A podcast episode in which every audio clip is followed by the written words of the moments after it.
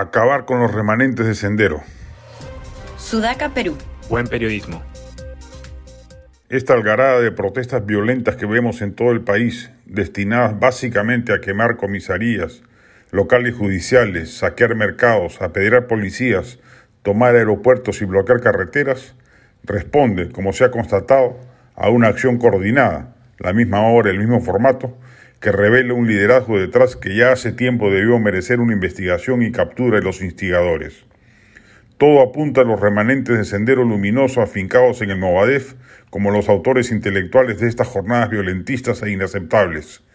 Eventualmente pueden ser partícipes de ello algunos sectores castillistas radicales que aún ven con desconcierto la salida del poder de su líder y creen que es posible su retorno lograron colar en la agenda inicial de los representantes de las macroregiones la liberación de Castillo.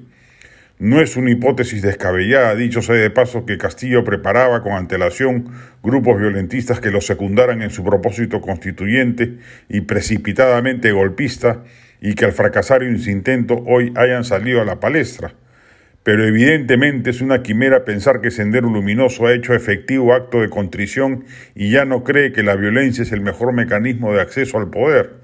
La diferencia es que ya no usan las armas y conforman batallones de enfrentamiento directo con las fuerzas del orden, sino que se infiltran en las protestas y desde allí quieren imponer su lógica destructiva e ilegal.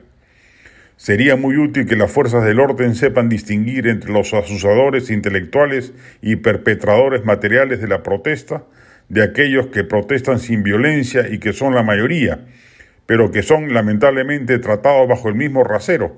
Véase los resultados de la torpe intervención en San Marcos, todos liberados por la Fiscalía, y con una intensidad represiva propia de una guerra interna al pueblo legítimamente indignado con tensión insertada en el respeto a los derechos humanos, a los violentistas, detención y carcelería, a ver si una vez por todas nos libramos de los remanentes senderistas que siguen creyendo que la, que la violencia, así sea camufladamente, es la partera de la historia.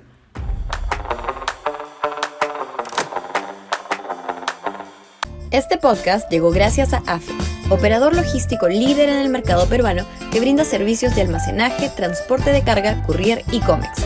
Los puedes ubicar en www.afe.pe.